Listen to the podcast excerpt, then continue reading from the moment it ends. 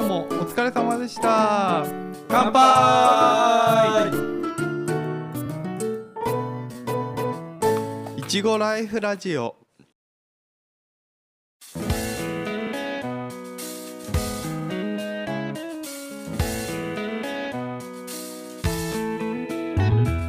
はい、ソエです。ゆうじです。おっさんです。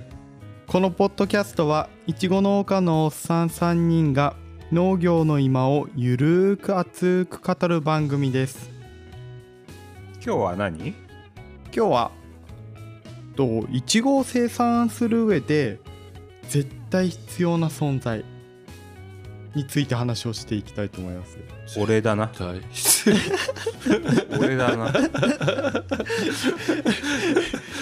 いちご農家うんうん。一軒に一軒にモッさん一人まあモッサンじゃなくてもまあ おじさんが一人いれば。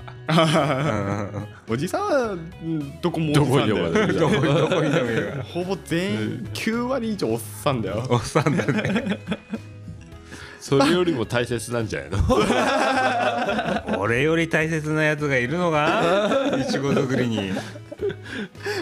いちご作りで絶対必要な存在っていうとうんミツバチですああ確かに俺より働いてるわ。ミツバチいないとうちらどうにもならないからね。そうだね。そうだね。でかい話すると地球上からミツバチいなくなると人類滅亡するっていう話もあるくらいだから、ね、そうなの？そうそうそうその規模なの。うん。木とか花とか野菜が受粉できなくなって作物も生産できない。生態系の循環も崩れるのっていうので滅亡するらしい。えー、じゃあ大切にしなくちゃいけないじゃん、まあミツバチさん。どどこまで本気かは知んないけど、うんうん、そういう話をちらっと聞いたことある。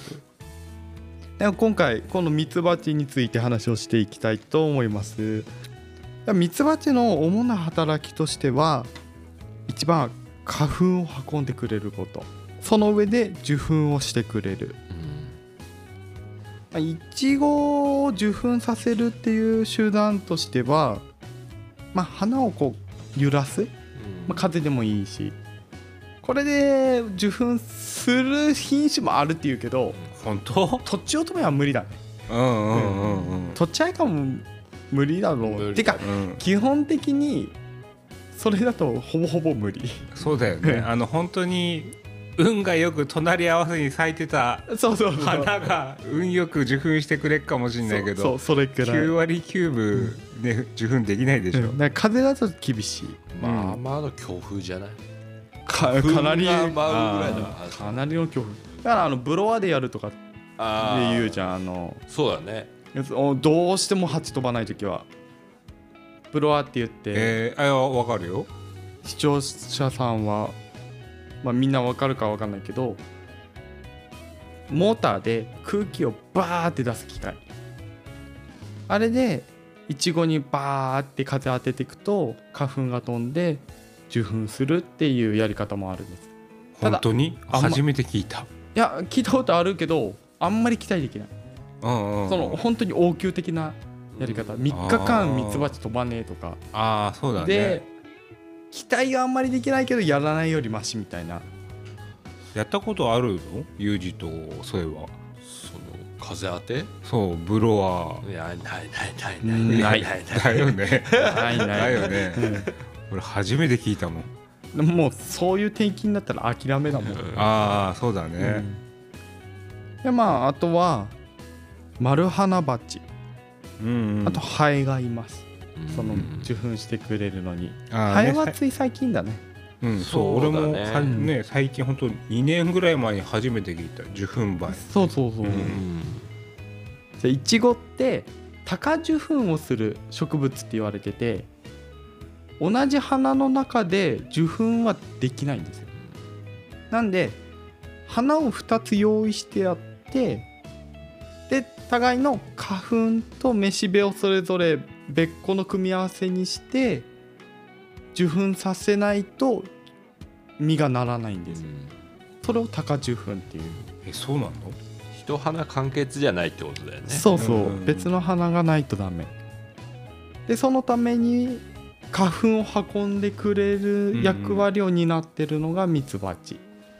でこのミツバチはだいたいハウス1棟で2000から3000匹に働いてもらいます、まあこれ全部が全部うん。全部外で働いてるわけじゃなくてミツバチの働きバチっていうと数でいうと何割？5割ぐらい？いや半分もいないと思うよ。23割ぐらいかうん。だと思う。23割ぐらいが外で働いてくれる。うん。実質500500 500から1000匹ぐらい。うん。だぐらいだとですね。思うよねでも実際み飛んでるとこ見てるとそんないないよね。そんなにそんないないいない。うん多分100匹いるかどうかぐらいじゃない、うんうん。うんまあ入れ替わりは結構してんだろうけど秋とか春だとミツバチ結構飛んでくれるんだけど、うん。うん冬場活動時間が短いからそうだね。あのミツバチ入れないと困っちゃうんだよね。うんうんうん温度が上がるのが遅い。冬だと。うんうん。で日差しがないとミツバチって飛ぶことができないからあれ紫外線でうん風景を見てるから、なんであ冬の時期朝10時から午後2時ぐらいかな活動時間。に働いてもらうって感じだね。確かミツバチの活動範囲の湿度で見ると確か60から70%ってそいううんだよね。だよね。ミツバチも結構湿度あった必要。あった方がいいんだそうそはいはい。冬はじゃあ本当過ごしづらいね。やつねそう。乾燥の中飛ばなくちゃないからうんちょっとかわいそう、うん。次にミツバチとの上手な付き合い方。意識する管理の仕方あるんだよね。まずは置く場所。地面よりはちょっと高い台を作ってそこに巣箱を置いてやること、うん。うん。地面からの影響を受けない。うんうん。あとへ変な虫が入ってこないっていうことでですね。あと向き。これは南に向けるのが一番いい。その日差しが日差そう日差しで方向を見るからううんん。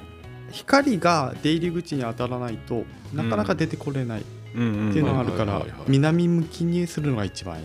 うんちょっと細かいところだと角度。この角出入り口がちょっと下向きああそうね。あの水が抜けやすいようにそうそう。ハウスの中で置いとくとあまり関係ないんだけど秋頃って外置くじゃん。あの時って雨当たるでしょ巣度箱に。うん。で雨が中に入っちゃうと中に溜まっちゃうからうん。うん入り口を下に傾けておいてやると中の水の排水がスムーズにいって巣の中が健全な状態を保っている。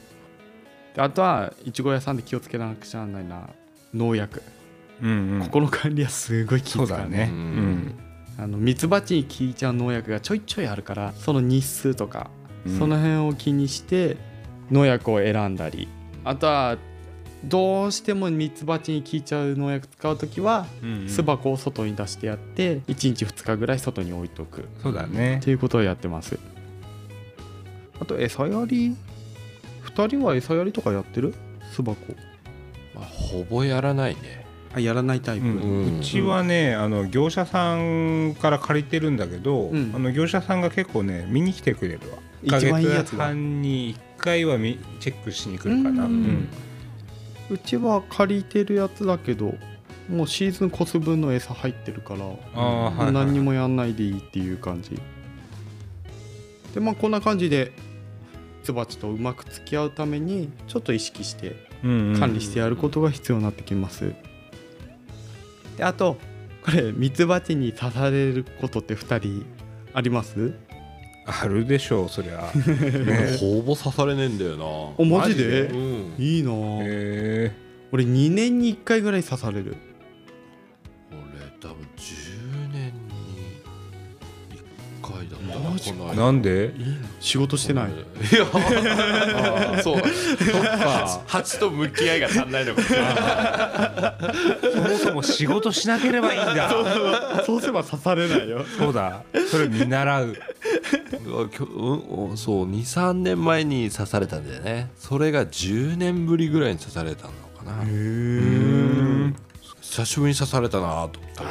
えー年一で刺されてっけどね。めっちゃやばくない。そうきついな。しかもアナフィラキシー持ちだからね俺。いやーきついあれ注射とか持ってんの？エピペン持ってるよ。あ持ってんだ。うんうんうんいやー一番大変なやつだ。そうそうそうそうそう。毎年エピペン刺して病院行ってうだから刺されるとめっちゃ痛いんだよね。日中あったかくて飛んでると刺してこないんだけど手でパンってやっても攻撃してこないもんね。まあ間違って当たっちゃっても刺されはしないけどね。そうそうそうん。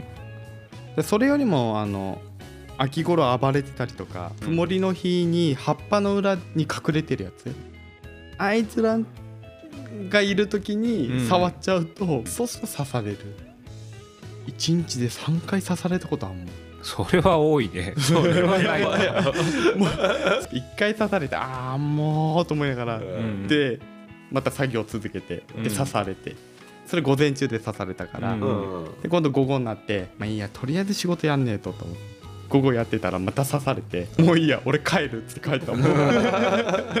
それ秋秋口？秋口。ああ秋口暴れてる時はね。そうそう。暴れてる上に曇りの日ではかきをやってたの。一番危ないパターン。自分刺されるのビニール掛けの時とかさ結あ構刺されるんだよね。あれ俺もう巣箱を口閉めてやれこの中入れちゃうそうすると邪魔しないからあの時期は暴れてるんじゃん。そう暑いしね、うん。ま、で周りでガサガサやってるからあれ追っかけられると 100m 逃げても追っかけてく追いるからね。かけてくる。超追いかけてくる。そう本当に。ずっと頭にバンバン当たってくるよね。そうそう頭狙ってくんだよね。これちなみに刺された時の対処法知ってます？エピペン。注射モッさんはね注射刺すしかないもん じゃないと死んじゃうからね。モッさんみたくアナフィラキシー持ってたらちょっと危ないんだけど一般的にはあの針を抜いてまず。針抜いてあの毒って水溶性だから急いで針を抜いたらまず水道水でひたすら流す。でその後に毒水出すポンプをやって虫刺され？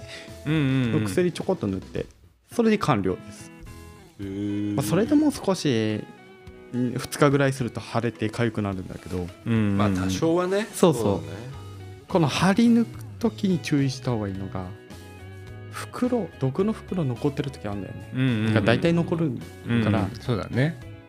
針を抜こうとして毒の袋潰さないようにだよね。あー。そうあれ自分で毒入れちゃうから。ああ押そうしちゃう押しちゃうと、はいはいああはい、はい、本当はピンセットで針だけ取った方がいいあそういうことね。全然爪でポンポンポンポン抜いてた、まあ俺もやっちゃう。針残すんだよねやつらね。そ う残すんだよ、うん。しかも返しがついてんだよね。そう。取れない。針抜いた後もなんか残ってんもんね。あれ水は絶対流した方がいいです。あの毒でうん。他のミツバチが敵だって判断して大量に襲いかかってくる。へえへ水で流すのは絶対そういう風に対処するといいです。大体の人はあんまり刺されることないとは思うけどー普通に生活してたら。そ うそうだねああまあいちご農家さんが農聞いてたらねそういう対処方法をしてくださいってことで。まあこんな感じでいちご農家はミツバチがいないと生きていけません。ハチさんがね元気に活動できるように気遣いながらやんないとね、そうそう。まあミツバチは見た目可愛いからね。うん。これ結構好きなんだよね。超怖いし。えー、そう超怖い。まあ精子かかってるからね。ほんとちゃんとね管理してやらないとミツバチ変えることになっちゃうからね。うん。箱ごとね。上手に管理すると増えるよ、増えるんだ。うん俺去年初めて1箱か2箱増えてたもん。春返す時に。えなんか重いんだけどえ増えてると思ってうん。うんうんうん初めてだった。一回いなくなったなと思ってもなんかほっとくと増えてるパターンもある。あるある。ああそうだね。でもあの1回なくなったらもうアウトだよね、あうん。そう。あれ1週間でもいなくなると綺麗に1週間 B しか出ないからね。あそうだね。あの不受精って言って受精してないイチゴ。実実がガチガチなんだよね、うん。うんうん。1日2日ならまだ飛ばなくてもどうにかなる、うん。なんなら曇りとか雨だと飛ばないから。そうだね3日飛ばなかったらちょっと危ない、ん。そうするといちごの方の花が進んでっちゃって、うん。受粉のタイミング逃しちゃって、それが危険化になる人の手だと受粉作業っていうのができないからあのふ花の数がね膨大だからね。そうそう、んん。筆でこうちょいちょいってやる方法もあるけど、うんうん。やってられないから、そうだね。僕はミツバチに助けてもらってますね、うんうん。まあ、もし家庭菜園とかでねプランターとかで23株作ってる人がいたら筆で十分なんで。うんうんそうだうね、ん。こんな感じでいちご農家はミツバチとうまく付き合っています。今回はこの辺にしたいと思います。はいはい、はい、じゃあ最後にいちごライフラジオでは Spotify、Apple Podcast などで配信をしていますのでフォローをお願いします。また Twitter で番組の感想やご意見質問などをしていただけると農家のおっさんが喜びます。それではまた次回聞いてください。バイバーイ。またね